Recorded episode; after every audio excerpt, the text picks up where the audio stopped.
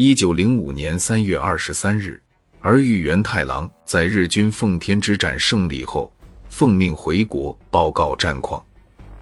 参谋次长长冈外史去新桥车站接他，儿玉见到长冈，劈头就问和谈之事有没有眉目。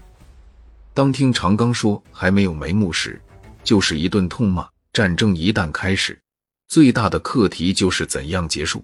连这个你都不懂，你是干什么的？这个长冈就是他担任陆军大学校长时培养的学生。后来他和陆军上层一起顶住了民间的压力，和俄国签署了普茨茅斯合约，把俄国势力赶出了南满。回国期间。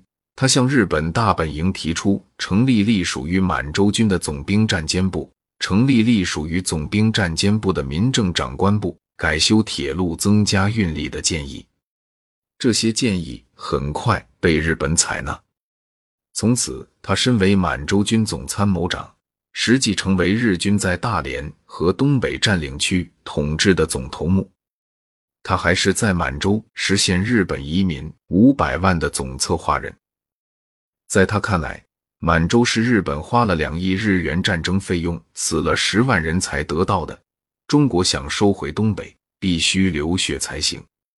一九零六年九月，在有关满洲问题协商会上，参谋总长儿玉源太郎就表示，是不是要委任来研究满洲的主权问题，有没有必要成立一个官衙来主管这个问题？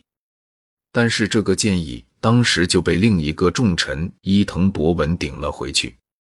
满洲不是日本领土，满洲是清国领土，这点是不容置疑的。但这并没有封住儿玉的野心。儿玉元太郎在会议上不厌其详地论述对大连实施殖民统治的方针，内容包括土地、港湾、产业、教育、税制、警察、卫生、道路、电器等多方面，甚至火葬场。墓地都没有遗漏。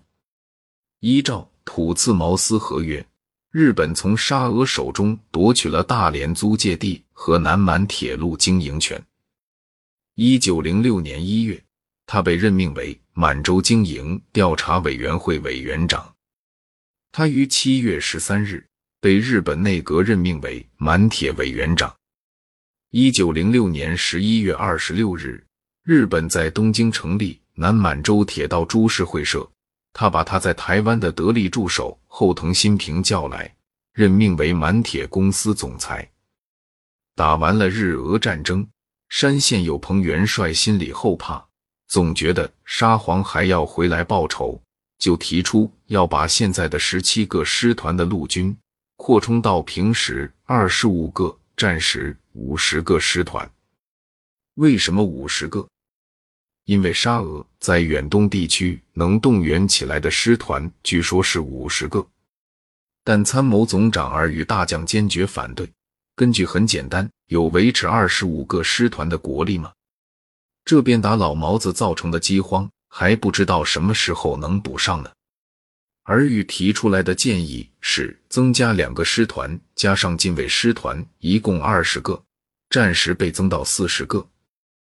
这样勉强还能凑合，可是陆军大臣寺内正义却坚决反对儿玉的方案。在争吵中，一九零六年七月二十三日，儿玉源太郎因脑溢血暴卒，年仅五十五岁。死后当天，被明治天皇特旨追叙正二位一级金翅勋章和旭日同花大绶章，一年又追封为伯爵。